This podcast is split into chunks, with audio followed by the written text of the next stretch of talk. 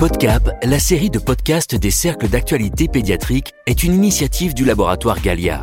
Chaque mois, au travers de 10 minutes d'interview sans tabou, un expert reconnu vous livre sa lecture scientifique d'un sujet d'actualité en pédiatrie. Bonne écoute. Bienvenue dans les podcasts, des épisodes concis, pragmatiques et utiles à votre quotidien de professionnels de santé et de la petite enfance.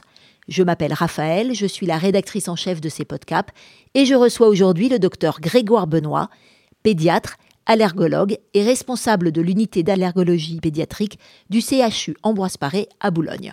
Bonjour docteur. Bonjour et merci pour votre invitation. Eh bien aujourd'hui, nous allons aborder l'actualité des recommandations scientifiques en termes de prévention des allergies alimentaires et nous proposons à nos auditeurs votre décryptage pour y voir plus clair sur ce sujet. Alors on assiste à une augmentation des allergies alimentaires euh, chez le jeune enfant. Pouvez-vous nous dire quelles sont les allergies les plus couramment rencontrées à cet âge?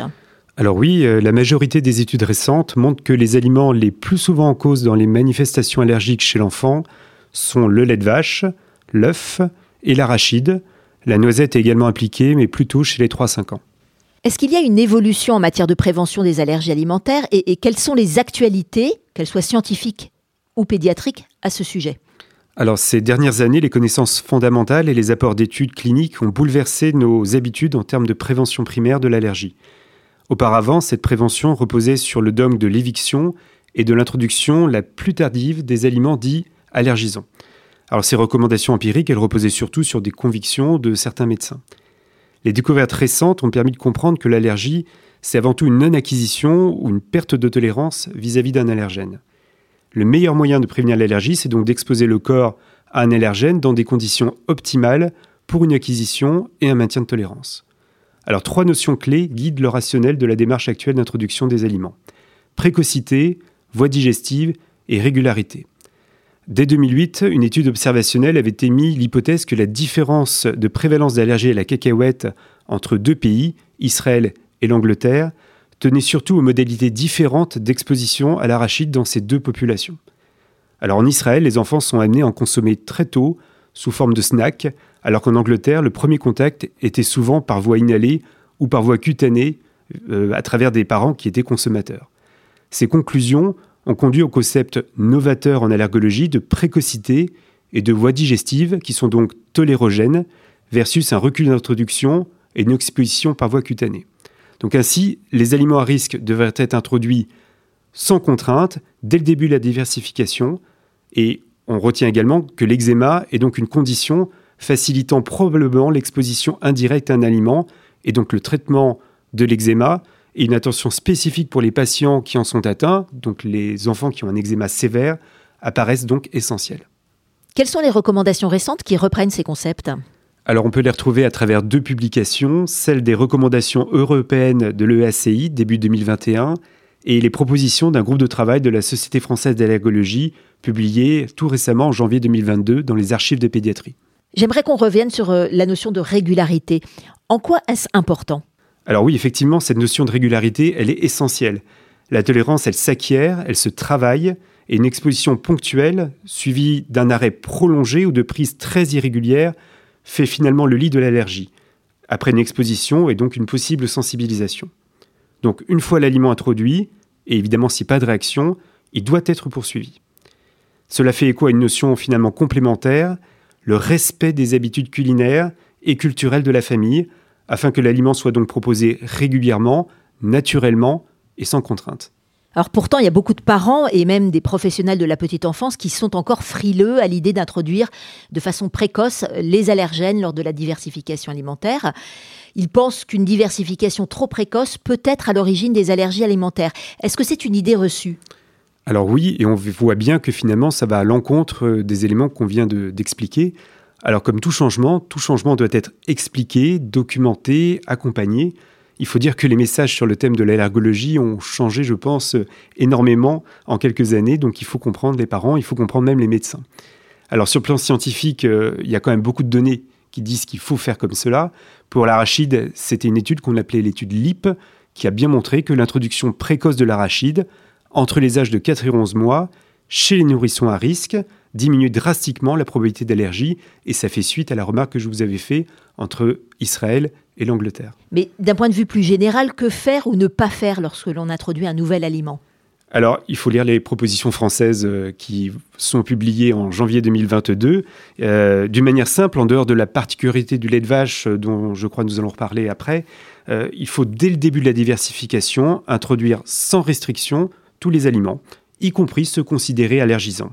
Alors, il est bien évidemment logique qu'il va falloir proposer initialement des petites quantités, et puis pour certains aliments, comme pour l'œuf, les proposer sous une forme bien cuite, qui sont mieux tolérés, comme des biscuits par exemple, puis de l'œuf dur. Et donc, donc, du bon sens, peu de contraintes, sauf peut-être chez les nourrissons à risque. Alors justement, en matière de prévention, est-ce qu'il faut cibler tous les nourrissons ou seulement les atopiques?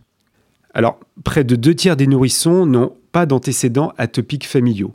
Malgré tout, un certain nombre d'entre eux, environ 15%, vont développer une atopie. Ce risque passe à 30% si l'un des parents est atopique et à 60% si les deux le sont. En prenant une calculette, si les mesures de prévention n'étaient appliquées qu'aux nourrissons de parents atopiques, 50% des futurs atopiques n'en bénéficieraient pas.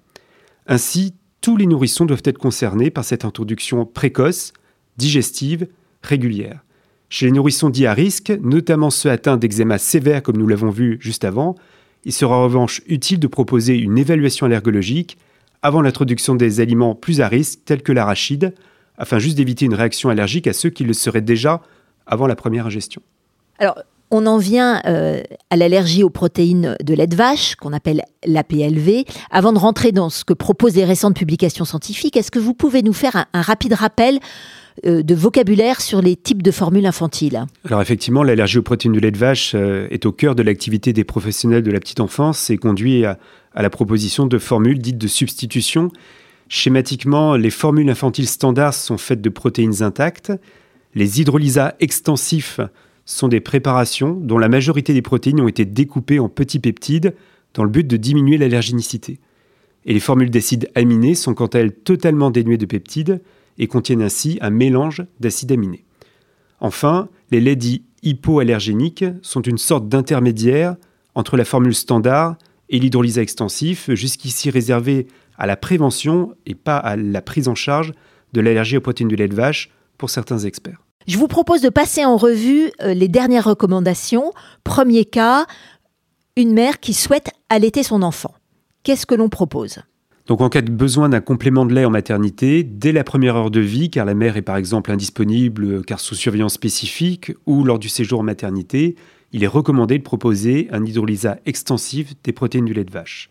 Alors oui, introduire les protéines du lait de vache par l'utilisation d'un lait infantile standard, dès les premières heures de vie, répondrait au concept de précocité et de voie digestive, mais cela ne répondrait pas à celui de régularité si l'allaitement était ensuite exclusif. Alors, deuxième cas de figure, si la mère ne peut pas ou ne veut pas allaiter, quelles sont les recommandations? Alors, c'est simple, on répond finalement aux trois concepts en proposant une formule infantile standard, y compris chez le nouveau-né à risque, c'est-à-dire en cas d'atopie familiale. En cas de doute, en revanche, sur l'éventualité d'un allaitement, incertitude initiale de la mère, il vaudrait mieux proposer un hydrolyse extensif, au moins dans les trois premiers jours de vie. Et troisième cas de figure, en cas d'allaitement mixte, quelles sont les recommandations? Eh bien là aussi, un lait infantile standard est proposé, y compris chez le nouveau-né à risque atopique. Là, nous avons évoqué les laits standards, mais qu'en est-il des laits hypoallergéniques? Alors effectivement, il n'y a plus aucune place pour ces laits HA dans la prévention primaire de l'allergie aux protéines du lait de vache. Les propositions françaises évoquées ont rappelé que le suivi de grandes cohortes a confirmé l'absence d'intérêt à leur utilisation. Alors quand est-ce que l'on introduit la protéine de lait de vache? Chez un bébé qui est allaité par sa mère Alors, Toujours nos concepts de précocité, voie digestive et régularité. En population générale, les protéines de l'élevage seront proposées lors de la diversification alimentaire, même si l'allaitement maternel se poursuit, sous forme de biscuits, de beurre, de yaourt. Par contre, chez les nourrissons considérés à risque atopique, les experts du groupe de travail vont même jusqu'à suggérer de proposer une introduction encore plus précoce, dès les premières semaines de vie, sous forme de petites quantités de lait infantile données quotidiennement à la cuillère pour ne pas entraver l'allaitement. Alors, c'est un point qui peut surprendre. Euh, selon vous, dans les prochaines années, comment pourraient évoluer les pratiques? Alors effectivement, euh, c'est surprenant, les, les, professionnels de la petite enfance, dont je fais bien sûr partie, sont très légitimement attachés à l'allaitement maternel pour tous ses bienfaits nutritionnels, immunologiques, sociaux, relationnels. Alors cette proposition, à la limite de la perspective, avec un prisme de l'allergologue, rend compte de la préoccupation des experts face à l'augmentation de la prévalence de l'allergie aux protéines de lait de vache, sévère et de plus en plus résistante. Alors, il serait effectivement très utile d'avoir des études prospectives de qualité permettant d'asseoir ce concept, mais euh, leur réalisation en pratique semble assez difficile. Alors comme toute nouveauté, il faudra que les médecins euh, les assimilent, les intègrent dans leur pratique, les expliquent aux parents et que les familles suivent. Et ça, certainement, ça demandera un petit peu de temps. Est-ce que l'allaitement maternel protège des risques d'allergie? Alors l'allaitement maternel participe certainement à la prévention infectieuse, mais il n'est pas certain qu'il le fasse aussi sûrement pour les risques d'allergie. C'est dire ce qu'ont constaté plusieurs études rétrospectives vis-à-vis de l'allergie aux protéines du lait de vache, d'où ce concept de proposition d'introduction précoce, même en cas d'allaitement maternel, comme évoqué juste avant avec vous. Alors quelles sont les recommandations pour le régime des mères allaitantes? Alors dans l'état actuel des connaissances, aucun régime particulier n'est recommandé chez la mère allaitante, ni par ailleurs chez la femme durant la grossesse. Alors pour conclure, docteur Benoît, quel message est-ce que vous jugez essentiel que les professionnels de santé retiennent de ces propositions concernant la diversification alimentaire? Alors, en population générale, la diversification doit permettre l'introduction des aliments de manière précoce, sans restriction, y compris de ceux considérés allergisants.